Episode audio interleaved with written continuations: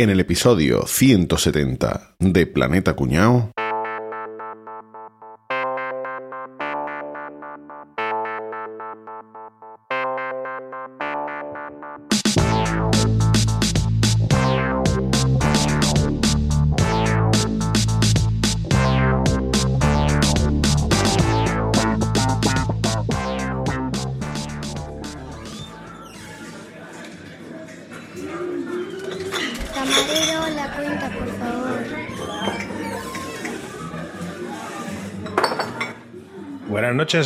¿Ya saben qué van a tomar? Pues trayendo una botellita de vino de la casa y ahora decidimos qué vamos a comer. Perfecto. Enseguida vuelvo. Oye, ¿os habéis fijado que el camarero lleva una cucharilla en el bolsillo de la camisa?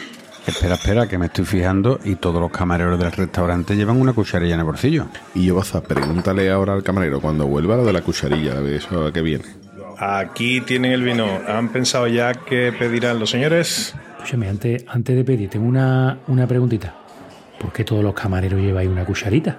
Ah, eh, bueno, los dueños de la empresa que contrataron hace poco una, una consultora prestigiosa, expertos en eficiencia, productividad, para revisar todos nuestros procesos, ¿no? Todo lo que hacemos mientras trabajamos. Entonces, después de muchos meses de análisis estadístico, de estudio y demás, vieron que a los clientes se les caía la cucharilla un 73% más frecuentemente que otros cubiertos. Esto se representa una frecuencia de caída de 3 cucharillas por hora y mesa. Entonces, si tú vas con la cucharilla en el bolsillo, personal está preparado para cubrir esta contingencia, podremos reducir el número de viajes a la cocina y ahorrar aproximadamente 1,5 horas por camarero y turno.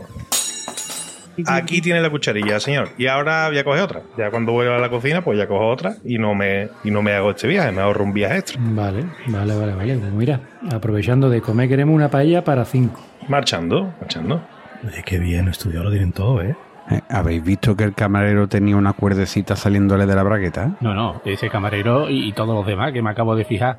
O sea, pregúntale al camarero cuando vuelva, anda. Aquí tienen la paella, les voy sirviendo. Sí, pero una, otra preguntita, tío. Perdona que sea insistente, pero ¿para qué la cuerdecita? Bueno, por lo mismo, la consultora eh, que, que le he contado a usted antes, eh, que descubrió que también podíamos ahorrar tiempo en el baño. Entonces, si nos atamos la cuerdecita esta a la punta del pito, pues podemos sacarla para mear y de esa manera ya no tenemos que lavarnos las manos. Entonces, el tiempo perdido en el baño se acortó un 93%. Vale, vale, vale, vale.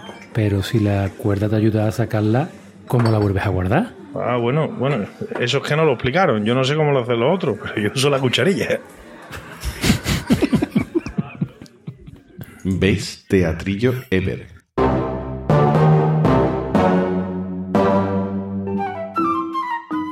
Oye, que doy por hecho que todos tenéis ya la tarjeta Mi BP, ¿no? Hombre, claro, pues anda que no se nota nada el ahorro. Yo cuando voy a repostar combustible, siempre pepeo. Y más que vas a bepear este otoño, ¿eh? Está la promoción activa desde el 16 de octubre. Hasta 20 céntimos por litro, repostando PP Ultimate con tecnología Active. Poca broma, ¿eh? Si es que pepear es lo más sencillo. Va a la estación de servicio. Abre la aplicación. Y pepeas. Ahorro de hasta 20 céntimos por litro repostando carburante BP Ultimate con tecnología Active. BP y Ultimate con tecnología Active. Lo mejor para tu motor y para tu bolsillo. Pepea, pepea. Bueno, qué movida la productividad, ¿eh, chavales? Cuánto Pues sí. humo. Cuánto gurú por internet vendiendo productividad. Uf, ¿Habéis, habéis buscado en. Google? ¿Habéis buscado en Google productividad? Porque me ha dado por mirar y hay como 60 millones de resultados de productividad. Es brutal. Y Espérate. si pone cucharilla, si pone cucharilla hay Quieto. otros 60 millones. Qui- quieto parado. ¿Vale? Porque voy con un tuit de mi amiga arroba concejajala. Echan a Albert Rivera del trabajo por baja productividad. Tony cantó buscando en Google lo que significa productividad. Joder, tío. Lo traía preparado ya, ¿eh? Pues venga, porque que alguien se lo defina a Tony Cantó, a ver si termina A de ver si enterarse. hace algo por una vez en su vida, claro. Sí, sí. La productividad, yo tengo la sensación de que hay mucha gente que tiene muy equivocado el concepto, ¿no? Parece que es como hacer muchas cosas, pero realmente no es eso. No. Realmente es hacer las cosas de manera óptima. ¿no? Fetén, Sí, como diría un auténtico cuñado. No, no, no más rápido, sino en el tiempo adecuado y, y que quede sobre todo. Más bien. mejón, como César. Bueno, hay una, hay una definición clara de lo que es la productividad, ¿no, Enrique? Eso hay una definición técnica que dice que es la relación entre los outputs producidos y los inputs utilizados. ¿eh? brutal! ¿Cómo se te queda, cómo te queda el cuerpo? hay que joderse. Queda, queda muy claro, queda muy claro. Claro. Hacer más con menos, vaya. Eh, Es básicamente. Bueno, no tiene por qué es- hacer con menos, porque eso sería muy, eso sería la eficiencia, ¿no? claro. La eficacia siempre lo confundo, sino eso, que, que todo Claro, lo que es que- usas Que, que va totalmente ligado. O sea, la A ver, productividad es... realmente. A ver, más eh, con menos será mucha productividad, pero te- la productividad en sí es la relación entre los recursos que Sí, utilizas sí, sí, sí, perfecto. Sí, sí. y el, es y el resultado que consiguen, ¿no? re- realmente, hablando en plata y claro y llano, es la habilidad de producir resultados de calidad en menos tiempo y con menos recursos. Pero sobre Ah, todo, vale, o sea, incluye de calidad. menos recursos. Ahí Claro. Todos conocemos mucha gente que hace muchas cosas, pero luego todo está mal. Pues eso no, eso no es ser Hay que ir productivo. detrás Ese- hace, ese hace soy muchas yo, cosas ese- porque van detrás suya. Claro, van detrás suya arreglándolo, claro. Luego tiene que ir alguien detrás a... Eso Sí, no sí. es, eso no es ser productivo. Sí, pero después te digo una cosa. Después cuando te miran que si transacciones o depende, ¿no? Cada, en cada trabajo te miran una cosa. Al final ahí cuentan numeritos y, hay, y poca gente después se da cuenta si en nota lo ha hecho bien, lo ha hecho mal, si... Pero Bueno, eso depende de la empresa. de- que del depende de la empresa. claro. Sí, sí. Del Estáis- sitio. Mm, Estáis siempre pensando en productividad, en la- estáis pensando en una fábrica. Soy más antiguo que No, no la tiene por qué. No, no, no, no, tiene para por nada. qué. No tiene por Ustedes qué. estáis pensando Yo en estoy una pensando ahora mismo en mi trabajo, por ejemplo, y estoy Y en pensando en, mío, en gente en concreta. Pero hoy en día tú estás pensando que alguien te está controlando y que te da un objetivo y que tú tienes que conseguir ese objetivo en el menos tiempo posible. No. Eso es lo que estáis pensando. Entonces, ¿qué estáis No. pensando? Eso no es, eso es un tipo de productividad. Pero la productividad que hoy en día, la que hoy en día todos tendríamos que cultivar, seamos agricultores, seamos informáticos de medio pelo o seamos lo que seamos, es la productividad personal. Si la productividad personal va mejor, todo, todo irá, todo irá mejor. Hablo el niño de la Eh, y- molesquina. Y, ahora, y ahora, ahora vas a hablar de criptomonedas, ¿no? Algo así, ¿no? sé, sé tu propio jefe, ¿no? No, no, Libertad no, no. financiera, ¿no? No, no, calla, calla, no, que está, está Bueno, hablando el niño de la molesquina ver, yo- y de yo- Evernote. O- os, voy a, os voy a contar una cosa. No, Evernote lo dejé. Evernote lo dejé. Claro. Pero vamos, en Todoist, que es un, un- un Bueno, software de eh, tareas. tú- mismo. Todoist, yo digo Todoist para que la gente me entienda. Hace poco Sí. me mandaron una camiseta, o sea, directamente desde Palo Alto, en California, me mandaron una camiseta, que alguna vez me la habéis visto puesta porque me Hombre, la es que, pongo mucho para es que- Porque era- era es el único que pagaba de por palo eso, alto a palos bajos. No, no. Palo alto, la Tú, mía, palo claro, bajo. tú, como a ti te pagan en promesa, tú no sabes lo que es palo alto siquiera. Es que eso está. Claro, que vaya, que voy a saber palo alto. Tú, como no vas a ir Pero tú sabes lo que es palo profundo. lo Palo profundo sí sabes tú lo que Tú es. con los chinos. Bueno, a mí no eh, venga tú. Hablando a en mí no venga tú. Pero si yo no he empezado A mi ver. tema, como voy al grano si no he empezado? No, Simplemente estoy discutiendo con Ahora vosotros. Boza digo que dejéis hablar a Boza. Ah, vale, aquí vale. Sí, sí, sí. El único Bueno. que tiene algo de idea de esto. A ver, No a sé. Algo, algo de idea no, o sea, algo de idea no. Para que a mí es un tema que me gusta mucho y me gusta mucho la productividad personal. Ojo, nada que ver con la productividad en fábrica, ni la Ya. ingeniería, ni nada de eso, porque yo eso no tengo ni puta idea. Pero sí me gusta que todas las tareas que yo tengo que hacer a lo largo del día, que son un montón, tenerlas controladas, que nada se me escape y que todo vaya rodando. Cuidado Todo que es un tío que es un tío que No. tiene muchas cosas que hacer, ¿eh? No, no, no, no, no, no. No, no, Como no, todo el mundo. no. Es que realmente es como todo el mundo. Todo el mundo sí, tiene muchas cosas que hacer. cualquiera. Pero la diferencia está a lo mejor en que tú te has quedado carbo porque tú lo quieres tener en la cabeza. Y yo tengo un sistema de productividad.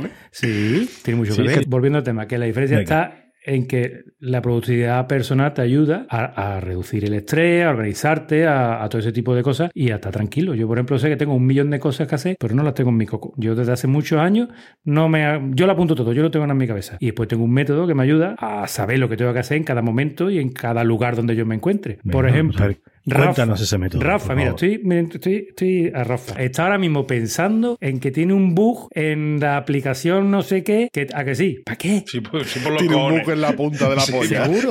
Sí, por No, los cojones. Rafa. O, o está pensando en la cojones. piscina, está pensando en la piscina de que ya la tiene que cerrar y que ahora tienen que limpiarla y no sé qué, no sé cuánto está. No, Negativo. no está pensando eso. Bueno, Negativo. Yo, yo no voy fardando de un tío que se organiza perfectamente. Uy, no- no te eh, escucho. porque no lo soy realmente, pero en No, verdad se te corta, Rafa, cosa- no te escucho.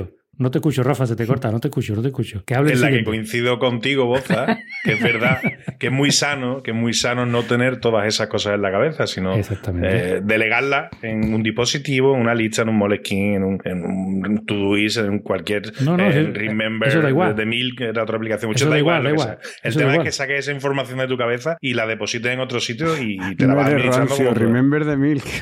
Sí, a poner la chula esa, tío. Exactamente. La historia de esto es que dado- requiere- dado con la clave. Requiere no solo apuntarlo, yo creo, sino un método, ¿no? Para luego Exactamente. hacerle caso después, y tiene, después tiene que mirar lo que ha apuntado, ¿vale? De vez en mirarlo, cuando. claro, una rutina o lo que sea. Y eso Claro, espero claro, claro. que por favor dejéis a Boza que nos cuente A una ver, todo yo- esto Boza lleva os 10 voy a minutos y hablar- no ha contado una mierda no todavía. me Boza. hablar. Yo voy a hablar de diferentes métodos de productividad personal, pero voy a empezar contando o, o diciéndolo cuál es el que yo sigo El y ahora ustedes lo investigáis si queréis. El que yo sigo se llama ARC. El ARC es un método lo de hacer los ruiditos así. Exactamente. Este, este método es muy moderno, ¿vale? Este método es, es- es nuevo, pero está basado es eso al de- final. Las chinas comiendo, ¿verdad? Y yo qué asco. Estimado oyente, este es el nivel que tenemos en el podcast. O sea, es que de donde no hay no se puede sacar. O sea, esto es... ¿Por qué os creéis que lo que hacemos es que le- hacerlo que lee unos tweets? Porque no vale para otra cosa. ¿Y por qué están escritos? Y, y estamos siendo productivos hoy. pero es que a lo Venga. mejor, escuchadme, a lo mejor. Os interesa y es más, os animo a todos a que le echéis un vistazo y os lo digo de verdad. Yo ya me lo he apuntado, Boza. ARC, este es un sistema desarrollado por un señor de aquí de España, un chaval que se llama Sergio Pantiga, ¿vale? Tiene un par de libros. Yo os recomiendo, yo recomiendo el último que ha sacado, que es una revisión del primero. Yo me leí el primero y ahora me estoy leyendo otra vez el segundo que ha sacado, que es una revisión del primero. Todo este sistema está basado en uno súper conocido que, que se llama GTD. No sé si os suena el GTD. Sí, no tiene sí, nada que ver. Get things done. Yo, yo Exacto. tengo un El, San Andrea, el San Andrea, ¿no? Eh. Esto es un, un método, un método que inventó un tipo que se llama David Allen, ¿vale? Un tipo americano que se llama que David también Allen. inventó las llaves de los Ikea, ¿no?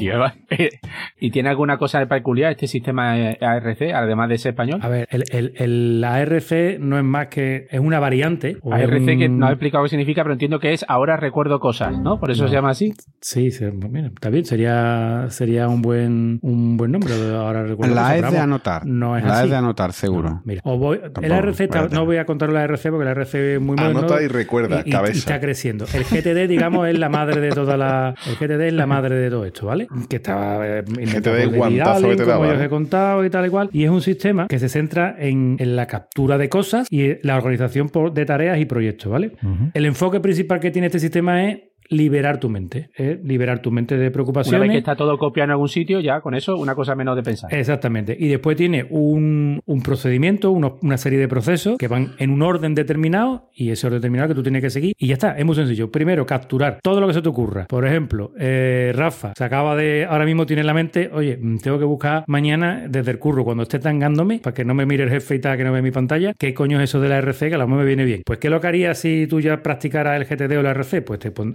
harías una captura, eh, buscar información sobre la RC, punto, ya está. Y eso se te va de la mente, eso ya se te ha Una- olvidado. Eso lo tienes en tu bandeja de te Una captura significa apuntarlo. en algún lado, ¿no? Puede ser apuntarlo en un lado, puede ser hacerle una fotografía, puede ser apuntarlo en un papelito y dejarlo en una bandeja que tú Pero, tengas donde pero, tú sabes Boza, dejas eso es los como papelitos. la lista de marcadores del navegador de internet, ¿no? Que, que vas metiendo cosas ahí, cosas ahí, cosas, no, cosas ahí. no, que- no, es simplemente esto que se te viene en la cabeza. apuntarlo y, sacarlo. Lo anotas. Nosotros en la cabeza solo podemos tener 10 o 11 cosas. El resto ya se te olvida. Cuando entre la, do- la 12, la primera se te ha olvidado. Entonces, Yo lo eso lo hago- tienes todo apuntado. Yo lo hago mucho con el OK Google, que por ejemplo estoy en casa y me doy cuenta que falta algo en la cocina, pues esto de estas cosas de vivir solo es lo que tiene. o no, nadie te lo recuerda que faltan tomates. y tú dices, OK Google, apunta tomate en la lista de compras. Y ya está. La lista ya de compra, la ¿Dónde lista de compra es una lista que perfectamente Ah, puede estar lo integrada en un sistema de en un sistema de GTD. Segundo paso, bueno, hay dos pasos, pero yo lo hago en uno, como la RC, que la RC lo hace en uno, que es procesar y organizar. ¿Qué es lo que pasa? Cuando tú imagínate, tú te planteas que a primera hora de la tarde vas a revisar todas esas capturas que tú has hecho. ¿Vale? Entonces te vas o a tu aplicación, o a tu bandejita, o a tu Moleskine, o donde tú quieras, donde tú hayas apuntado todas esas cosas, o a, o a- o a distintas cosas, porque el correo electrónico no deja de ser más que una bandeja de entrada. Ahí te llegan tareas, te llegan cosas, pim pam, pim pam, pim pam, pim pam. Pues ahora tú te paras ese ratito y todo eso lo organizas. ¿Cómo lo, cómo lo organizas? El GTD es un sistema que funciona de una forma distinta a como estamos acostumbrados a pensar. Nosotros estamos acostumbrados a trabajar por prioridades. Clasificamos las cosas en urgente, en importante. importante. Pero bueno, al final, ¿quién pone que sea urgente? ¿Quién pone que sea importante? Al final, eso no es un sistema muy eficiente. Entonces, Todo la organiza. Se Eso es organiza como por cuando te ponías a estudiar y subrayaba en amarillo Eh, y todo- cuando te dabas cuenta estaba todo amarillo. todo amarillo. Exactamente. Más o menos. Pues el RC te organiza por contexto. ¿Qué son contextos? Por ejemplo, herramientas. Si yo una cosa que se me ocurrió decir, llamar a Enrique porque me debe dinero, por ejemplo. Cosa rara, pero puede Cosa pasar. rara, pero bueno, podría pasar algún momento, ¿no? Sí. Llamar a Enrique. Y se me ocurre, te tengo que llamar a Enrique, pero ahora mismo no puedo, porque estoy en el cine. Pum, pum, pum, lo apunta, lo mete en tu bandeja de entrada. Cuando sale del cine, tengo un ratito, voy a organizar, voy a, mi bandeja de entrada voy a organizarla. Hay un contexto que se llama, que es una lista, que no deja de ser más que una lista, que se llama teléfono. Y yo ahí, a ese contexto, llevo todas las cosas que puedo hacer cuando tengo un ¿Cuál es teléfono en la? Hostia. Exactamente. Yo ahora, por ejemplo, acabo en el cine, me estoy tomando un café y digo, hostia, pues tengo 20 minutos para llamar por teléfono. Hago así, me voy a mi contexto o a mi lista de teléfono y tengo llamar a Enrique que me debe dinero, llamar a Rafa que me debe dinero, llamar a Caballeto que me debe dinero. Y llamo a todo. En ese momento puedo hacer todo eso de teléfono, pero en ese momento no tiene sentido que yo, por ejemplo, tenga una tarea ahí que, o que yo me quiera acordar de una tarea que sea preparar presupuesto, un presupuesto para no la sé qué, obra. claro, claro. ¿Por qué? Porque Claro. no tengo delante ni el ordenador ni el programa de los Y, presupuestos. que- y esos contextos lo, lo crea, digamos, Lo define eh, son tú. ca- es, es casi físico, ¿no? Tú dices, bueno, el teléfono en cualquier momento, eh, el contexto del una ordenador, herramienta. Una herramienta. cagando, el cagando que puedo hacer, ¿no? en el Un- coche. Una herramienta, Yo- yo- un teléfono, yo aprovecho- un lugar, una persona. Yo aprovecho esas cosas cuando voy de mi casa al trabajo o del trabajo a mi casa, en el coche. Pues ya está. En el coche tú puedes ver tu lista que sea en el coche y ahí puedes poner pues, todas las cosas que tú No, puedas hacer. cuando voy en el en el ascensor del trabajo para el coche, que tarda un huevo, pues llega, de- el- el- baja, ba- baja en dos segundos, baja, pero tarda cinco minutos en llegar, lío de puta. Pues ahí voy mirando y digo, ah, mira, pues voy a aprovechar ahora y voy a hablar con Menganito, con Fulanito y Felanito. Ya está. Pues eso, Claro. bueno, básicamente es eso. Pues hay herramientas, los contextos son herramientas, pueden ser personas o pueden ser lugares. Por ejemplo, supermercado. Claro. La lista de tomate de Capria, pues está en el supermercado. O puede ser un, puede haber una lista o un contexto que sea recados o en la calle. Hostia, estoy en la calle. He salido Mandado. a una gestión, estoy en la calle. A ver, ¿qué puedo yo hacer? Ostras, pues mira, me coge de paso y puedo pasar por Es correo, que, no sé estoy- qué. es que estoy viendo que yo, yo eso lo hago sin saber que era eso y lo hago con grupos de Telegram y tengo un grupo de la compra, el coche. es- lo tengo, lo he hecho así, pero claro, no tengo ninguna herramienta que me vehicule cómo, eh, cómo, cómo utilizar eso que está apuntado. Perfecto, pues hay herramientas, hay herramientas de todo tipo. Hay tanto aplicaciones, como gente que se lo organiza en analógico, en libreta, como gente que va a hacer una hoja de Excel. Ya cada uno de esos se lo puede hacer como cada uno quiera. Hay aplicaciones súper específicas para GTD que tú pagas, pagas una pasta y todo. Hay unas que llaman fáciles Things, otras que se llaman Things, que es para, solamente para Apple, OmniFocus. Yo utilizo Todoist, Nirvana, Nirvana, Nirvana es una aplicación que te puede configurártela como tú muy quieras. buenos, ¿eh? Por ejemplo, sí. Sí. aparte, aparte del disco este de niño chico, tiene una aplicación muy configurable para esto. Bueno, de mientras, para darnos signo, te voy a contar un tuit de mi amigo arroba Venga. Joe Di Falco 2. Venga. ¿Se le da bien el trabajo en equipo? Claro, no como al resto de inútiles de mi departamento. Sí, es eso. Ostras, ese soy yo. Sí, Ese soy. puedo ser yo tranquilamente. vamos. Hoy, hoy en día no, pero eh, de aquí para Hoy en día sí. no. Os voy a hacer una recomendación. No leáis el libro de GTD, Vale. porque es muy denso, está muy mal traducido. Yo me lo lío cuatro veces. Es un coñazo. El de ARC está muchísimo mejor y el sistema está basado en esto que os estoy diciendo. Pero vos ha- has hecho la A y la R. A de apuntar, R de repasar No. y la C. No, te voy a decir lo que significa RC. Espérate, que, es que De no me cobrar. de- Capturar. No. Capturar la Eh, primera. cohesión. Sí. Sí, sí, cohesión. La C es de cohesión, reflexión y acción.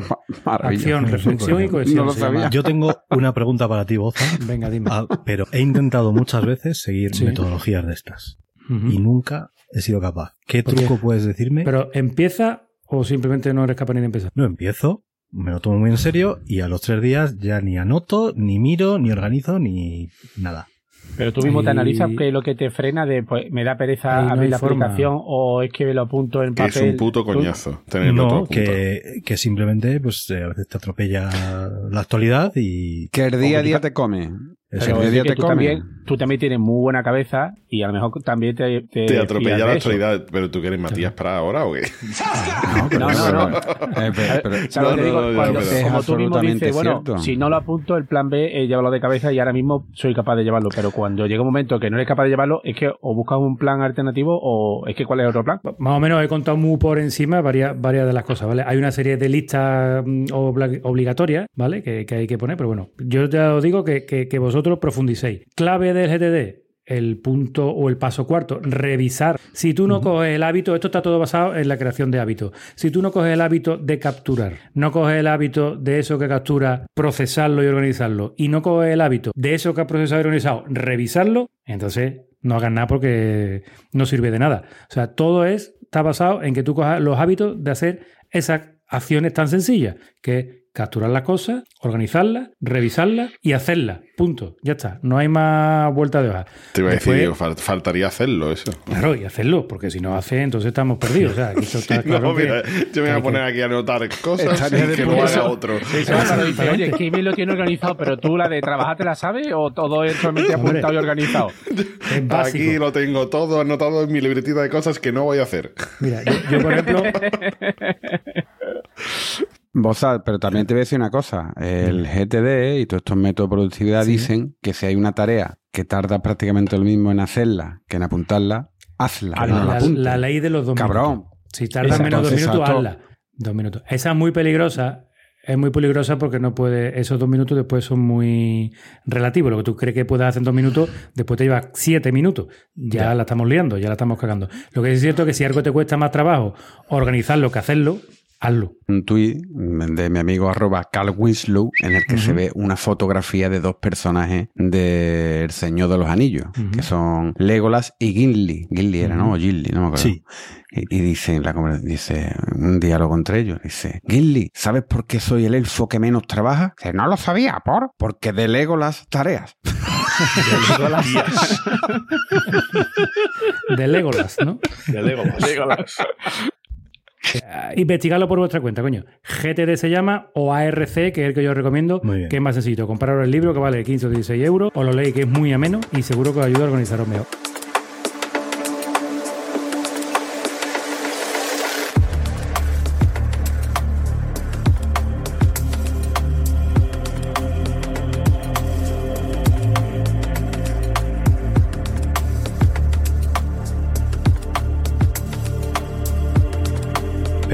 Todo esto que estamos hablando, muy bien, pero a mí me parece que estoy mucho mito eh, alrededor de, Ni este tema te imaginas. de la Ni productividad. te imaginas. Por lo pronto, por lo pronto. ¿Trabajar muchas horas eh, que somos más muy productivos? No, obviamente. Bueno, depende en lo que trabajes, ¿no? Pero bueno. No, no. En principio no. no. No, mira, fácil. Mira, te voy a dar un dato que justo acabo de escuchar, de, te lo he dicho que busca en Google lo de productividad. En España, la produ ojo, eh, que es que yo cuando he visto el dato me he quedado de culo. En España, la productividad por hora trabajada es del 31%. Vale, tú sabes, eso es mentira, ¿no? Ese dato, Bueno. eh, podía haber dicho Será menos. será el menos. 84 o el 13, ¿verdad? Ese dato Bueno, no hay manera España- real de obtenerlo fiable. En España dice que la productividad es del 31,5% y se trabajan casi 1.700 horas al año.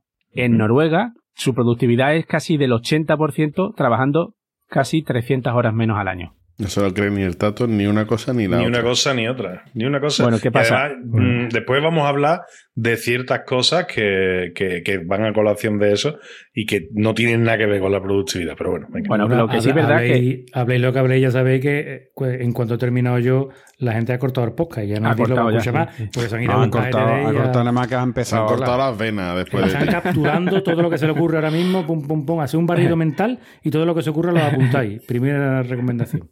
Bueno, lo, lo que realmente importa es la calidad del trabajo que se está haciendo durante esas horas. Porque yo, mucha gente sabemos que se trabaja 12 horas al día en la empresa, entre que paras dos horas para comer, no sé qué, y sabes que al final una hora al día está hablando de cómo quedó el Betty o como si Alonso hizo la pole o lo que sea. Entonces, el presentismo es, es absurdo, ¿no? Eh, hay un estudio de la Universidad de, de Empresas, del Instituto de Empresas de la Universidad de Navarra, que dice que las empresas que implantaron horarios más racionales incrementaron la productividad un 19%. Y además, ojo, di- eh, disminuyó el absentismo un 30%. Me parece una barbaridad, un dato Claro. altísimo, ¿eh?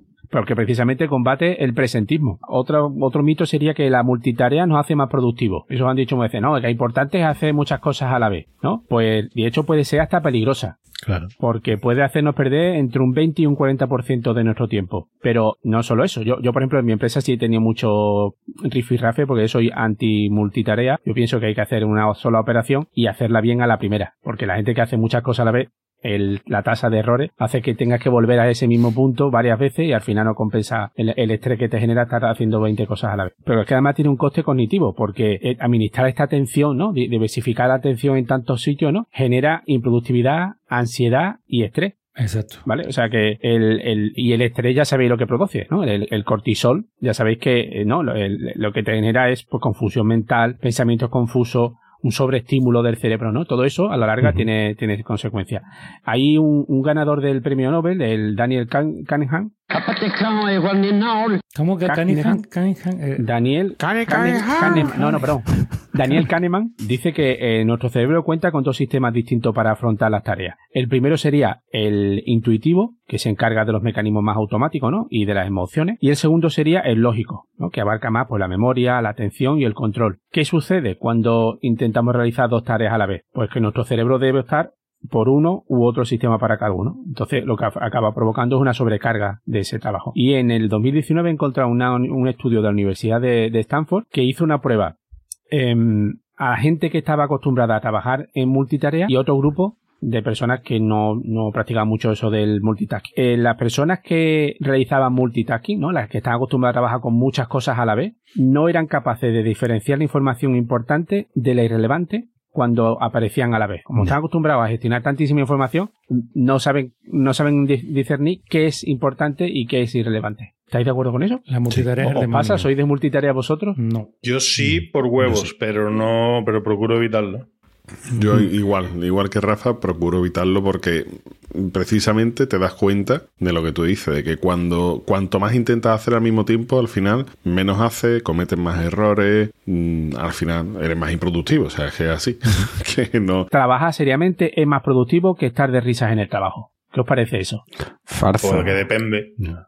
A no ser que esté ahora alguna funeral, ¿no? Pues que depende, pues, que depende, claro. Farso. Pues mira, Total. esto está relacionado también con muchos oyentes, porque sabéis que nos han hecho muchas veces comentarios, no, es que he tenido que quitar el, el podcast, tío, porque os escuchaba en el trabajo y la gente ya me miraba de que me estaba riendo y tal. Pues eso, ¿no? Que, que, que nos pensamos que en el trabajo hay que estar serio porque es la única forma de estar concentrado. Pues la Universidad de Drexel de Pensilvania hizo un experimento. Mira qué chulo. Cogió a Robbie Williams, el actor este que se quitó de en medio el pobre, y eh, los sketches que hacía él en los años 70 y se lo puso a un grupo de personas. Y después lo sometió a acertar, o sea, a realizar acertijo, ¿no? A adivinar, a acertar adivinanzas. Cogió un grupo de personas sin haber visto los sketches de, de, risa y los otros que sí que habían visto el sketch de risa. Los que se habían reído con Robin Williams acertaron un 20% más de acertijos. Y dicen que es porque el, la risa facilita la inspiración de la parte del cerebro que está justo en encima del oído derecho y que dicen que esa zona se asocia con la conexión de ideas lejanas. Como al reírnos, como que te relajas, el cerebro es capaz de, de conectar conceptos de una forma como menos rígida, ¿no? Como que estás relajado y te, te fluye la información mucho mejor. Años después, en la Universidad de Warwick, repitieron el mismo experimento para ver si afectaba el, el charlar con alguien, uh -huh. empezar una reunión eh, de forma distendida haciendo una broma, riéndote, y vieron igual, los mismos resultados.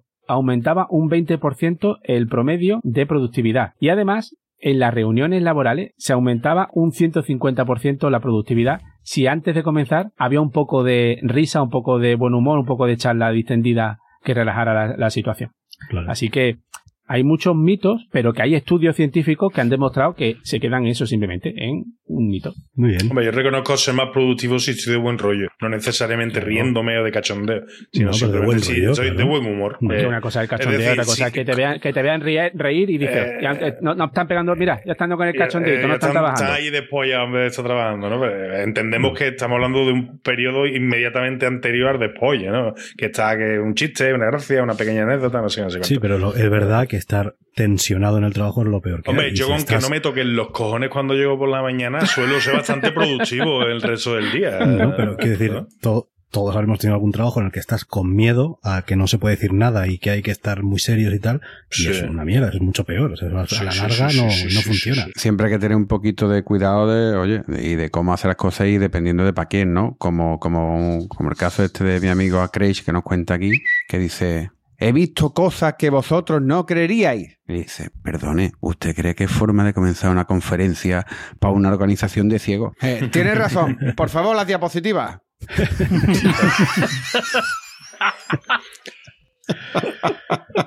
Todo esto que estamos contando a mí me parece muy bien, pero claro, esto de la productividad a mí me parece algo como muy abstracto. ¿Esto se puede medir o no se puede medir o qué? Enrique, te lo cuento yo. Enrique, te lo cuento yo, ¿vale? Te lo A a ver, yo.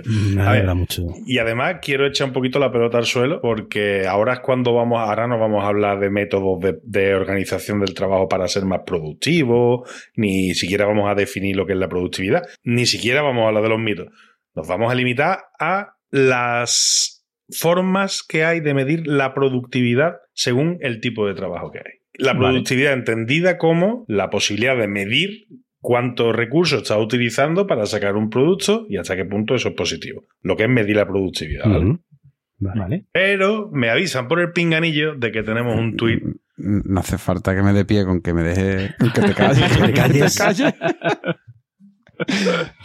No, lo que está hablando de medir un poquito la productividad y me imagino el rendimiento en el trabajo, ¿no? Como, como habla aquí mi amigo arroba palabra de freak. ¿Tienen problemas de rendimiento en tu trabajo? ¿Qué va? Yo me rindo fácilmente en cualquier lado.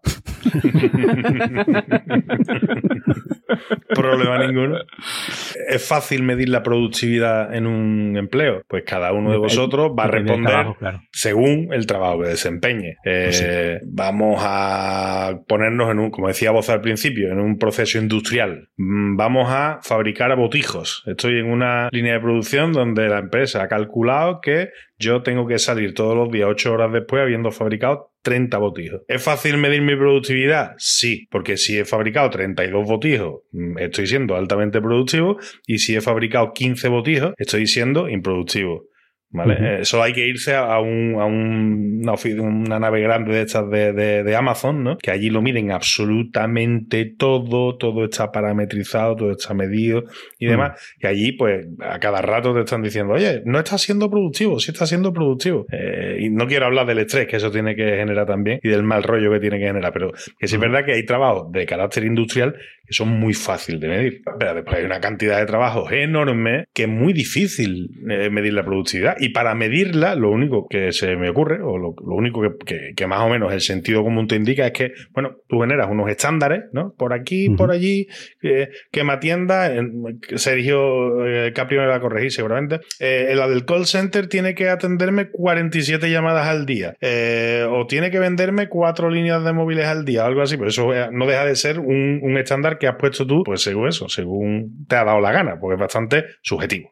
¿Qué trabajos hay de ese tipo? Que los que no, los que no hay, no hay una manera sencilla, no hay una manera sencilla de, de medir la productividad. Un trabajo creativo. Artistas, escritores, diseñadores, músicos.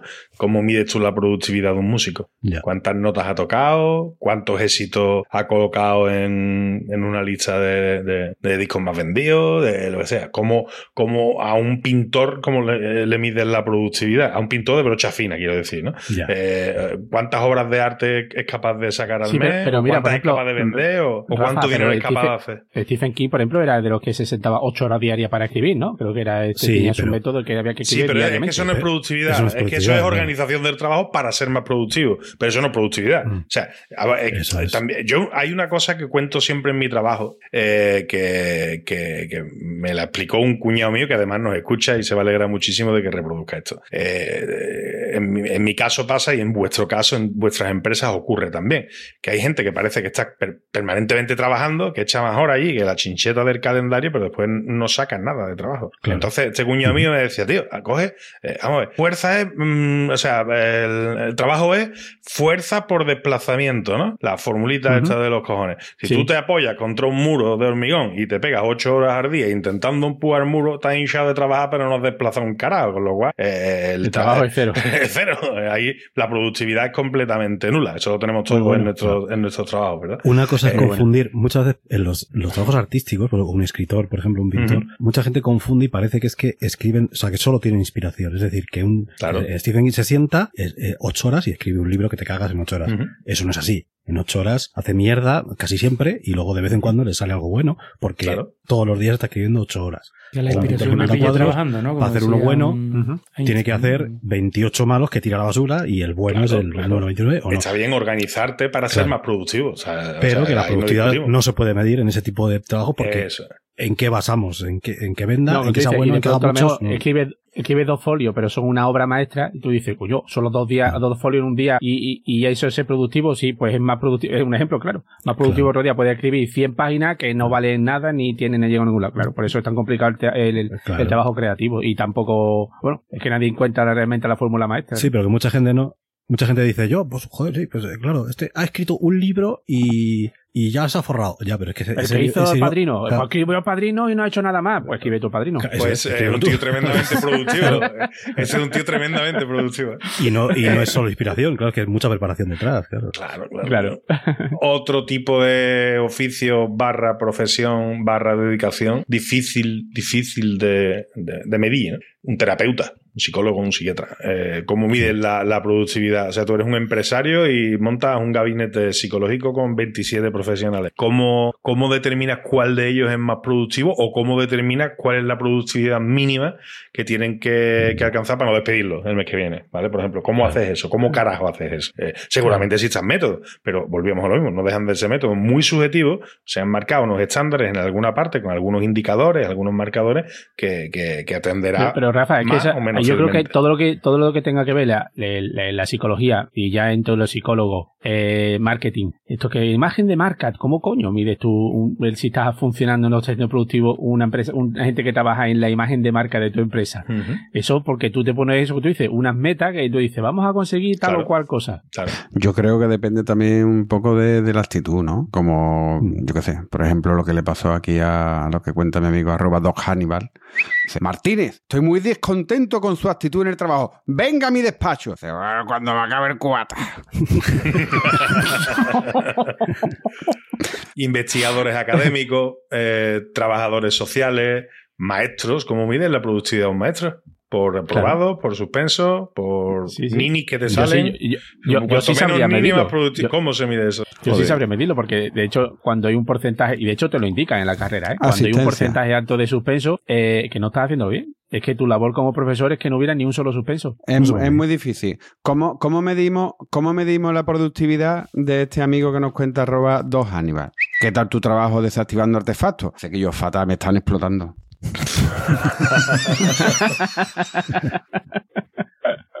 Después, ya aquí es donde voy a meter yo el tirito de la parte que me interesa. Hay un. El tema este de la productividad es muy cabrón. Pues eh, lo ha dicho, lo ha dicho antes Caballeto. Eh, existe la creencia de que cuantas más horas trabajes, más productivo eres. Existe la creencia de que si haces dos cosas a la vez, eres un tío muy productivo, ¿no? Eres, eres guay. Y además que si estás ocupado todo el tiempo, eres tremendamente productivo. El viejo truco de para que nadie te pida nada en el trabajo y corriendo de un lado para otro con un folio en la mano. Con un papelito en la mano, el papelito ¿sabes? en la mano, el No papelito, te para sí, ni Dios, sí, este sí, va a estar, ¿sabes? Está muy liado, este está muy liado, déjalo en paz, que, eh, que, que no, te, que no te va a nada. Y encima si está No serio, ¿eh? siempre dice, no para, ¿eh? Mira, está todo- yo he visto todos los días pasar para arriba para abajo, es que no para, no para, no para. Eso. No Pues- para de tomar café, de esconderse en el baño, sí, claro, claro. claro, claro. Pues, pues sí, ahí está incertidumbre. Lo que no sé si hay cosas que nos ayuden a acabar con ellas y o por lo menos arrojarles un poquito de luz, ¿no? Capri.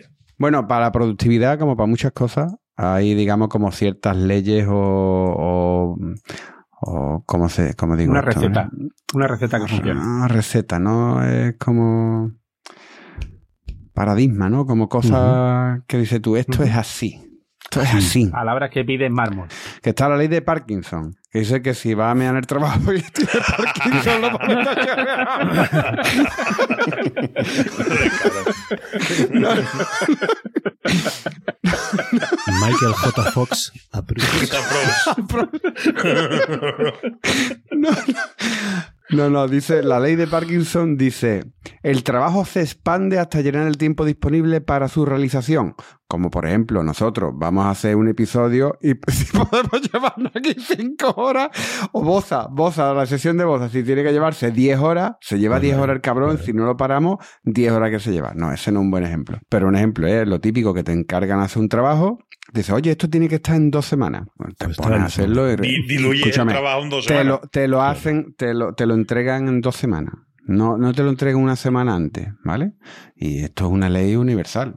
¿Qué es lo ideal para evitar esto? ¿Vale? Bueno, porque No, en el no lo entregan una semana antes porque entonces en te momento- encargan otra cosa. Claro. O, eh, no, pero hombre, la idea es que en el momento de planificar las tareas, pues oye, que asignemos un plazo un poquito más ajustado, hombre, sin volverse ya cabrón, pero que, oye, que estimemos mejor. Por cierto, eh, la ley de Parkinson la enunció el historiador, el historiador británico Cyril Northcote Parkinson, evidentemente, no puede ser de otra forma, ¿no? Y la puso y la publicó esta ley en su libro La ley de Parkinson de 1957 Ujú. un poquito, un poquito de culturilla Bien, general. Después hay otro, otra ley o principio que esto en realidad se aplica en cualquier orden de la vida, creo yo. Y si no, decirme algún orden de la vida en el que no se aplique esto, que es la ley de Pareto del 80-20, que aquí en Sí. el ámbito de la productividad dice que el 80% de los resultados provienen del 20% de los esfuerzos. ¿Vale? Esto lo enunció Vilfredo Pareto, economista y filósofo italiano eh, del siglo XIX, que postuló esto en 1907. Y la verdad que es. Coño, que, Sí, que es yo así. lo he escuchado, lo he escuchado en muchísimos contextos. No, pero que es así, ¿vale? Eh, ya, ya como he dicho, se puede aplicar casi en cualquier orden de la vida. ¿Qué, ¿Para qué sirve esta regla o esta ley? Bueno, pues lo suyo es que cuando tú vayas a planificar las tareas de tu día a día, pues cojones, dedica más tiempo a aquellas tareas que te van a dar más resultados.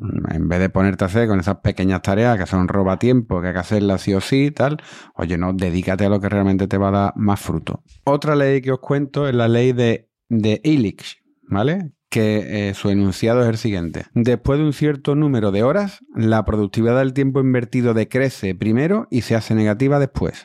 Correcto. Ojo, no, hay, eh, hay este hombre lo que dice, bueno, este fue Ivan Illich, en el año 1980 formuló esta ley, era un pensador austríaco que era maestro en la Universidad Estatal de Pensilvania. En serio, ahora una reflexión. A ver, ¿cómo ¿Pensáis de verdad la que productividad de Pensilvania- un pensador, tío? Pe- pero lo que, todo lo que piensa, ¿no? Pero digo yo, eh, Pensilvania, porque eh, Pensilvania es de pensar, ¿no? De pensar, claro. Pe- Claro. Claro, pero, Claro, pero de verdad pensáis, pensáis que Pensilvania existe, tío, de verdad. Yo creo que solo salen las películas en referencia y que alguien dice, ¿este dónde podemos decir que es de Pensilvania? De Pensilvania. Es como Eh, Lu- Luxemburgo, que yo estoy seguro que no existe. Es Luxemburgo, eso tampoco existe. Yo no lo he visto. Teruel, No, ¿no? Teruel igual, ¿no? No, Yo dice las sé- coles, las coles lo- son, las coles están muy malas. ¿De dónde son? Eh, Luxemburgo. De Luxemburgo mismo. Las dos cosas, los dos sitios que habéis dicho sé que existen porque mi mujer ha estado en ellos. Son Luxemburgo y Pensilvania, por lo demás. Álvaro, Bueno. sospecha, sospecha. Que eso es lo que- Orga, eso es Orga, lo- yo te lo- quiero mucho, pero sospecha. Orga, no. Lo- lo que te ha mm, contado a ti, Cuéntalo claro. otras trolas, Álvaro. Claro. Claro. Y tú te lo has creído, claro, como nos lo Mira, creemos qué todos, claro que inocente. sí. Ay, Dios mío. no, mentira, Orga, porque a Orga la queremos muchísimo y es para Y comer. ahí Da igual, si no lo va a escuchar, da igual. Ya, estado, ya ha estado seguro. Ya está seguro. En la ley de Ellison señala que, bueno, que después de pasar un determinado número de horas trabajando, eh, la productividad empieza a O sea, que esto hay un umbral de productividad negativa. Ya empiezas a cagarla, para para estás todo- cansado y claro. Para Sí. todos es diferente. Lo que suele pasar en los episodios existe- de Planeta Cuñado. Sí. Eh, sí. Esto pasa, claro, pues evidentemente somos seres humanos y muchas veces cuando antiguamente, después de la época industrial, se empezaban a poner turnos de trabajo y demás, pues parecía que éramos putas máquinas y podíamos estar ahí haciendo todo, todo el tiempo, ¿no? Y no. Por esto, por aquí viene por lo que hemos estado hablando antes de, oye, de establecer pausas que puedan darnos aire. Hay ciertos trabajos como el, eh, como el telemarketing, eh, los contact centers, que tienen 55 minutos de descanso a lo largo de, de tu jornada laboral para que tú te lo puedas ir repartiendo. Pero que son pausas que, que es que tú tienes que tenerlas, coño. Para que te lo pueda o para que te lo imponga en un momento determinado, ¿no? Depende ya de... Exacto, exacto. No, no, porque, porque se reco- lo suyo de realmente lo que la, especifica, pa- la pausa, la visual, lo que no especifica que son cinco, datos, sí. eran cinco minutos a la hora, creo recordar que eran. ¿vale? Cinco a la hora, correcto. En mi época sí, siete, en mi época más sí. o menos, ¿vale? Y además de esta, pues voy a hablar también de la ley de Carlson, Por la ley de Carlson eh, dice que las tareas interrumpidas tardan más tiempo y tienen un mayor número de errores que las tareas realizadas sin interrupción. Boza en. Totalmente. Correctísimo. Totalmente. Por ejemplo, un ejemplo Evidentísimo. Eso es un clarísimo. templo. Un Pero templo. aquí, li- ligándolo un poquito con el mito que ha contado antes Caballeto sobre la multitarea, que este hombre decía que es que la multitarea es la muerte de la productividad personal. Mm. Si, si necesitas hacer varias cosas el mismo día, busca un momento propio para hacer cada una de ellas, pero no intenta hacer las cosas a la vez. Y la segunda lección importante es que tenemos que ser muy conscientes de la importancia de gestionar nuestras interrupciones. Cuando nos interrumpen no es solo que mientras que me interrumpen no pueda hacer no puedo hacer lo que estoy haciendo, sino que rompen mi estado de concentración y compromiso con lo que yo estaba haciendo. Que eso es una verdadera putada. Yo Amén. lucho, Amén. esto es con lo que yo lucho día a día en mi trabajo. Lucho las interrupciones. aquí en el podcast Sí. no. Aquí en el podcast No, no. aquí aquí lucho contra ti. Aquí lucho no. contra ti. Aquí lo de las interrupciones, aquí no lucha tú nada, ¿eh? Hombre, pero es que es mi trabajo aquí, ¿vale? Mi trabajo aquí interrumpir y molestar, ¿vale? Así que lo primero que debemos hacer para saber, para ser más productivos, es que cuando estemos ejecutando una tarea, tío, tío, hay que enfocarse a muerte en lo que estamos haciendo y evitar distracciones hasta que la terminemos. Sí, señor. Amén.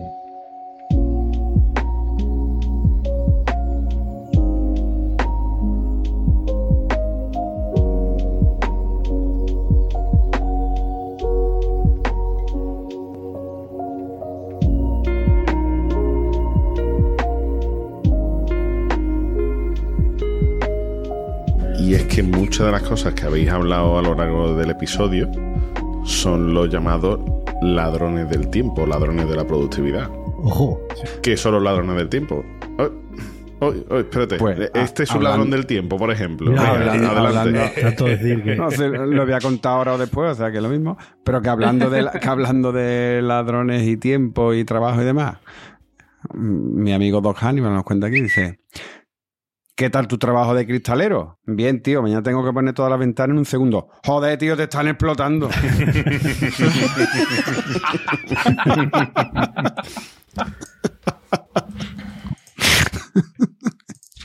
Bueno, pues después de este, de este tiempo robado, eh, voy a... Que los ladrones de tiempo no es cuando me vino a mí el Richard y me quitó el reloj, ¿no? Ay, bueno, también puede ser, ¿eh? Pues los, eh, los ladrones del tiempo, ¿vale? Son esos elementos, personas, eh, hechos que, que hacen que se reduzca nuestra productividad personal, laboral o lo que sea, ¿no? En este caso, yo lo que he buscado son más que nada en el ámbito laboral. El primero de ellos, ¿cuál creéis que puede ser? El gilipollas que se te viene a la mesa a darte por culo a entretenerte.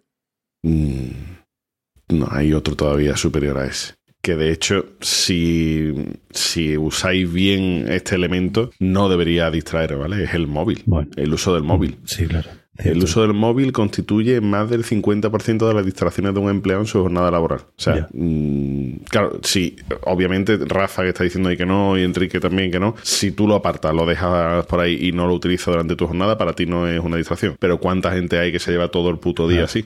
Sí, en la sí. pantallita mirando para abajo, pa, pa, pa, pa, pa, pa, y cada dos minutos mira su pantalla de- del ordenador del trabajo, que es lo que tenía que estar haciendo. Yo, por ejemplo, en mi anterior empresa no podía ni siquiera tener el móvil en la mesa, básicamente eso. Ahora sí se permite, pero bueno, es verdad, yo es un hábito que tengo de dejarlo por ahí perdido y yo salvo que esté sonando el móvil y que vea que es algo importante, no, o sea, es que no Claro. ni le echo cuenta siquiera durante la jornada. Entonces, silenciarlo, alejarlo de, de No tu espacio, limitar las consultas incluso durante las pausas de trabajo, porque muchas veces dices tú, ay, lo voy a mirar ahora que voy a mear. Lo mira que ahora que vas a mear y ves algo que te ha interesado, ya te quedas enganchado en el Y móvil ya después del reto. ¿Vale? Entonces, todo eso es un ladrón de productividad, el más importante quizá, ¿vale? Uno que hemos dicho varias veces durante el episodio, la multifunción, la multitarea, el multitasking. Eso es un ladrón del tiempo, porque al final, el estar de una tarea a otra y demás, pues lo que hace es que dificulta que tu cerebro eh, se concentre en alguna de esas tareas y por lo tanto eh, le hace estar, digamos, poco operativo ¿no? al cerebro. Es decir, que en cierta manera, pues lo venimos diciendo durante todo el episodio, mm, eso que todo el mundo cree, no, yo es que soy capaz de hacer cuatro cosas al mismo tiempo, ¿no? Las mujeres, "Eh, es que los hombres no sabían hacer dos cosas al mismo tiempo. No, es que no hay que hacer dos cosas al mismo tiempo. Ya. Tienes que hacer una, acabarla y hacer otra. Una, una cosa que a mí, por ejemplo, me pasa mucho, el tema de no gestionar bien el correo. Es verdad que yo trabajo a, a raíz del correo, yo a mí me entran peticiones por correo tengo que gestionarlas.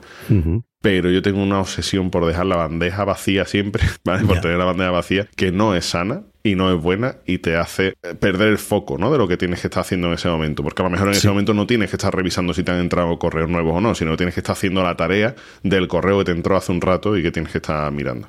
Lo que hemos hablado antes de revisar bandejas de entrada en el GTD. Correcto. La cuarta, que quizás es la segunda más importante de, de todas, lo que veníamos diciendo antes, las interrupciones de los compañeros, ¿no? Ese que viene a preguntarte una duda o a que le hagas un favor o simplemente que viene a levantarse, a tocarte los cojones, a preguntarte, "Eh, ¿qué ha hecho el fin de semana? Y pues yo he estado, y tú no me estás viendo que estoy a reventar, tío. El Siéntate, típico que no tiene ganas de trabaja. trabajar y coge a uno por banda que tampoco lo deja trabajar. ¿no? Correcto. ¿Vale? Entonces, Oye, pues, ni trabajas ¿sabes? ni te dejas Con trabajar. mucha educación, mira, por favor, mm, hablamos un ratito que ahora Suele- hay en algunos trabajos que se hace algo para eh, que la gente no te interrumpa. En plan de, si pongo esta bandera aquí, eh, por favor que no hable nadie. O si, porque claro, a veces es difícil también si necesitas hablar a ese alguien. Pues, ¿Y el Teams? ¿Qué me, qué me decide el Teams, tío? Ah, Entonces ojo, eh, mierda, eh, eh, entra dentro de esta, de esta Hombre, es que esto de es, eso es la máxima. Bueno, yo tengo, a mí me critican porque yo tengo puesto notificación, tengo en mi estado notificaciones apagadas. Digo, si, si necesitas algo, búscame en la sexta planta. Pero al final es una cuestión, es una cuestión de organización todo eso, ¿eh? Es decir, nosotros, por ejemplo, en mi trabajo hacemos reuniones diarias de tal, y cuando necesitas interrumpir a alguien, le dices, oye, necesito que hablar contigo para esto. ¿Cuándo hacemos? Pues venga, pues a tal hora o a cual, nos te Pues organizas mira, y ya me está. viene bien que haya dicho de las reuniones. Las reuniones y las conferencias y las Claro, calls. que y es la que te iba es, a decir yo ahora mismo. Eso es, es- criminal. es tremendo. O sea, yo no sé cuántas horas se pueden perder a lo largo de la semana en llamada y videoconferencia y demás, sobre todo gente que estamos teletrabajando, porque es horrible. O sea, cuando de repente a mitad de la jornada te dicen, entra todo el mundo en esta conferencia eh, o en esta call, dices tú, me cago en su puta madre, ahora no, tío. Ya. Ahora no. Y tienes que entrar, porque además, claro, te lo dice un superior. Y a lo mejor lo que tú crees que dice, bueno, va a ser algo de cinco minutos, no, es que se lleva hora y media. Hora y media en la que tú Pero estás eso es- eso es deseando mala, acabar. orga- que- mala organización, claro. sí, ¿Te imaginas que eso existe porque hay un montón de gente que necesita justificar su trabajo y lo hace a base de convocar reuniones estúpidas que pueden No, ser no me lo imagino. electrónico? no hace falta que me lo imagine. El dicho ese, Después ¿no? están- Esta, esta reunión podría Esta haber sido un correo, ¿no? Podría haber sido Claro. un puto correo electrónico. El 90% de las reuniones, ¿eh? Las paradas para desayunar, tomar café o fumar, eso es un ladrón de tiempo muy gordo. Discrepo No absolutamente. Pues Discrepo. Depende de cómo sea. Lo ¿no? es. Lo es. Estás todo el día fumando, ¿no? Y estás todo el día fumando, Es ¿no? que hay gente que, es que hay gente que está fumando todo el día. Bueno, y pero es que hay gente que vas a desayunar. Es la pereza, ¿no? O la Claro, y hay gente que vas a desayunar. Claro, todos los y- ladrones de tiempo que ha dicho pueden serlo o no, pero en Claro. general lo son, claro. O sea, No, a ver, pero- todo pero lo que el- estoy el diciendo, hecho- el hecho bien de un- usado de- y bien hecho organizado, no es un café- ladrón de tiempo. El hecho de un café o un cigarro, ese hecho no es un ladrón de tiempo. Porque estamos hablando es. que tú necesitas descansar en una jornada laboral. No, no, no Sí, entiendo el pero- concepto ya así de tal cual. No, La- el café y el cigarro es un ladrón de tiempo. Muñeco de No, barro. Muñeco de barro. Que otro Claro. ladrón de tiempo. Que otro ladrón de tiempo. Eso Claro, tú que te hagas por cigarro. Eh, aplazar tareas, pro- procrastinar. Procrastinar. Procrastinar. Eso es un, un ladrón de tiempo. Para que no sepa que procrastinar es a dos manos, ¿sabes? No, no, no, Sí. no, procrastinar no es que, no es que que no hagas nada, es que te pones a hacer ¿A que otras no? cosas. Sí, que- claro.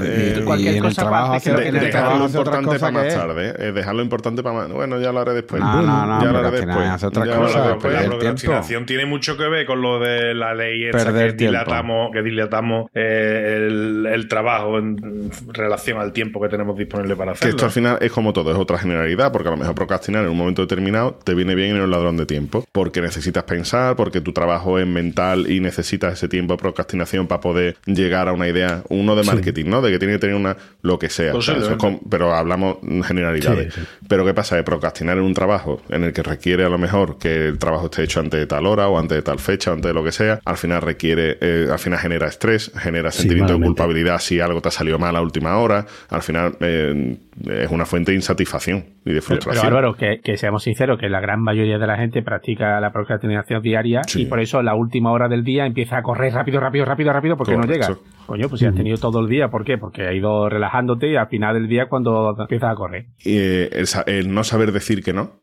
Sí, es sí, otra sí, sí, sí. fuente enorme Sí. Eso no te pasa a ti, ¿no, Álvaro? De ladrón de tiempo. Yo, Eso no te pasa a ti. No, pues. Pues mira, aunque no te lo creas, mm, sí me pasa. Y ya por último, todo esto se engloba en lo que viene diciendo Caballeto, desorganización los, los, expertos que aconsejan pues tener una organización, una planificación de tus tareas laborales diarias que además mmm, se adapten un poco a tu ciclo vital. O sea, hay personas que, por ejemplo, a primera hora están muy despiertas y después van apagándose, lo que le pasa a Boza en los episodios, ¿vale? eh, que a primera hora del episodio está decide, muy activo. Decide mi PDF, pero vamos, lo que tú estás largando por esa boquita, Dios mío. y, acaba, y acaba muerto. Toma Tú de estás largando por tiempo. esa boquita, es tremendo. ¿eh? Zascar, y Zascar. acaba muerto. Y hay personas que son al contrario, que a lo mejor a primera hora están todavía con la legaña pegada y se activan a las 8 de la tarde. ¿vale? Entonces, a- adaptar eh, las tareas que más mm, trabajo mental requieran y demás a tu ciclo vital es importante, por ejemplo. Eso entra dentro de la desorganización.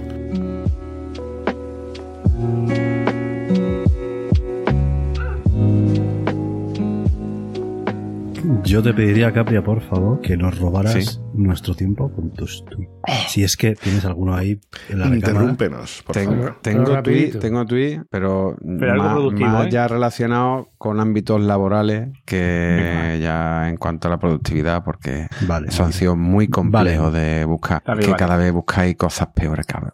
Perdón, perdón, no quería, no quería hacer ningún tipo de comentario agresivo. Venga, vamos con el primero de arroba el Grouchico. Prosigamos con la entrevista de trabajo. ¿Qué tal se desenvuelve en ambientes hostiles? Pues mi suegra vive con nosotros. ¡Ah, contratado! Eso es la, la franja de Gaza, dice Jordania. Vamos. Venga, vamos con el siguiente de arroba guanchopmr. Ding dong. ¿Quién es? El exterminador de plagas. ¿Qué viene a hacer? Eh, nos han dicho que su salita tiene un ratón. Ratón chiquitín que come chocolate y. Madre mía, este trabajo no está pagado. Ah, perdón, entre, entre. Oh, uy. Susanito tiene un ratón. Venga, el siguiente de arroba azulworo. ¿Qué tal el nuevo trabajo, hija? De puta madre. Bueno, hija, es un trabajo. De puta madre. La- lo de la coma, lo de la coma. Como vocativo. Que se la coma, que se la coma, la coma. Venga, vamos con el siguiente de arroba John Viene. Sé que es mi trabajo, pero menudo coñazo. Es usted el ginecólogo más insolente que he visto. Vaya tela. Qué bruto. Venga, este es de arroba Dog Hannibal. Cariño, ¿qué tal tu nuevo trabajo de escayolista? Eh, me han despedido. ¿Por qué? Te echaba de menos. Ay, yo también te quiero.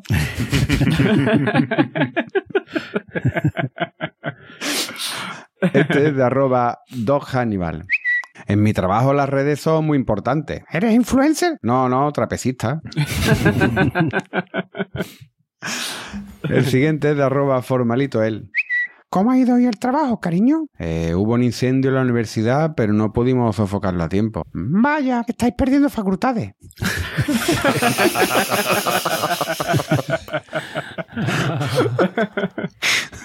No sabía por dónde iba a salir ese. Venga, este es de arroba Dog Hannibal.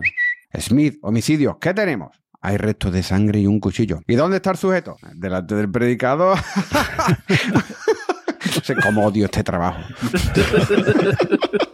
Oh, uy. Este es de arroba Pachekman. Hoy hay PDF hasta de tweets, ¿eh? O sea, Oye, horroroso. Venía por el trabajo de monitor. Eh, ¿Tiene usted entrada HDMI? También de arroba Dog Hannibal.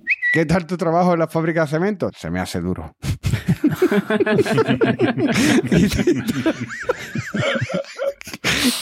y, los he que- y los que he quitado.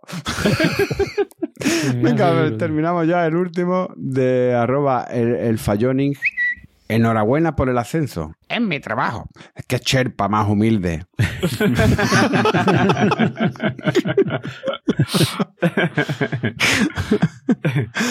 y hasta aquí los tweets. A lo mejor me he pasado. Bueno, o sea, es como eran antes. Lo que pasa es que Una maravilla, como siempre. Venga, vámonos ya, no, sin más preámbulos, despidámonos ya, que esto se está haciendo un poco largo.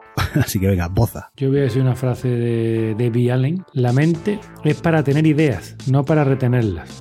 Mira qué bonito, qué profundo. Ala, Álvaro. Mira, pues yo voy a decir una frase de Jack Ma, que es el fundador de Alibaba Group, ¿vale? Yo sabía que Ese- ibas a decir ese esa. el cabezón ese que decía Sí. que había que trabajar nueve horas al, día, seis días a la semana, de nueve a nueve de la, ma- de nueve de la Eso mañana sí. a nueve de la noche. ¿no? Ese será El boza. puto cabezón ese. ¿eh? De 9 a 9, Será 6 días a la boza. semana. Media jornada de 12 a 12. Este, de- este dice que si hay nueve conejos en el suelo y quiere atrapar uno, enfócate en uno. Venga, Rafa. Pues mira, yo traigo también una frase eh, que también, como dice Oza, resume un poco lo que hemos hablado. Si queremos PDF ser de despedidas también. O sea, esto sí que no lo esperaba. verdaderamente productivo, ¿no? Que como todos queríamos irnos a la cama prontito hoy.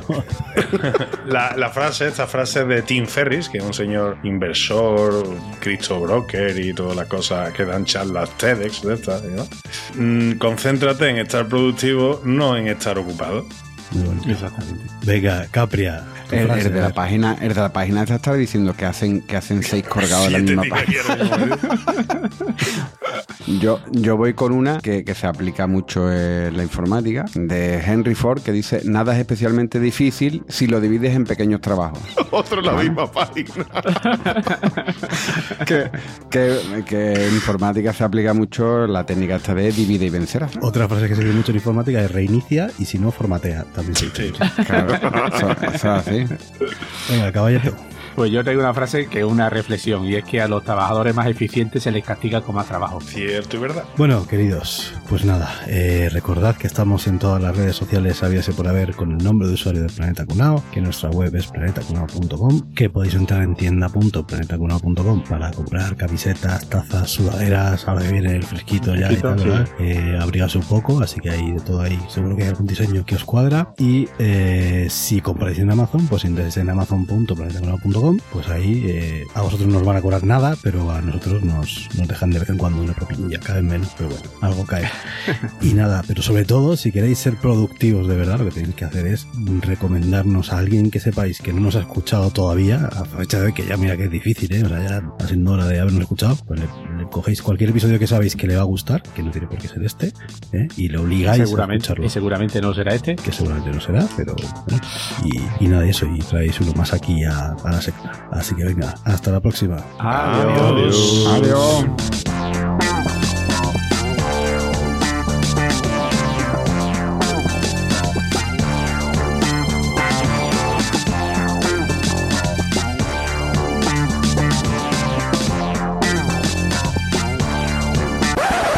Ese método que tú. Sí, vo- vo- te queda mucho boza. Llevamos- No, no, no. A ver, si dejé de interrumpirme habría acabado hace 10 Claro, minutos, no, pero es que no me da. pero- Que no me Porque eres un ladrón. Boza, perdona, te queda mucho. No, es para que abre- abrevies. eh, Ya, ya, ¿no? Venga, pregúntame, caballero. Que La pregunta adelante. Boza, por favor.